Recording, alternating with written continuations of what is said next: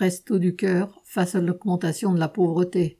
Les Restos du Cœur, l'association fondée par Coluche en 1985, ont entamé leur 38e campagne de collecte les 3, 4 et 5 mars. Un concert des Enfoirés a lancé la mobilisation des dizaines de milliers de bénévoles qui récoltaient denrées alimentaires et produits d'hygiène dans près de 7000 supermarchés. Dans le contexte actuel de hausse importante des prix, la campagne des restos est vitale pour de plus en plus de monde.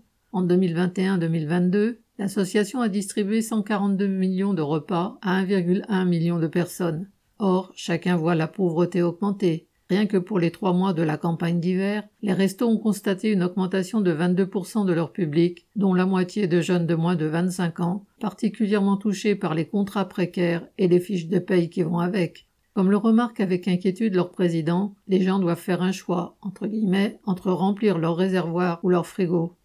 L'année dernière, 8700 tonnes de produits avaient été récoltés. L'association espère atteindre 9000 tonnes cette année.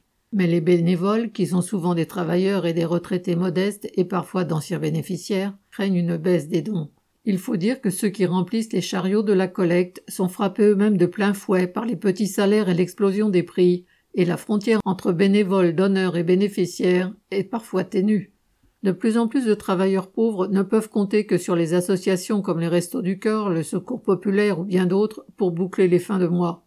Les patrons, tout comme le gouvernement, expliquent depuis des mois qu'il serait dangereux, voire entre guillemets irresponsable, d'augmenter les salaires. Ce serait pourtant la moindre des choses qu'ils suivent la hausse réelle des prix, ceux des produits alimentaires comme ceux de l'énergie, des loyers, etc. Une revendication vitale pour stopper l'appauvrissement du monde du travail. Camille Paglieri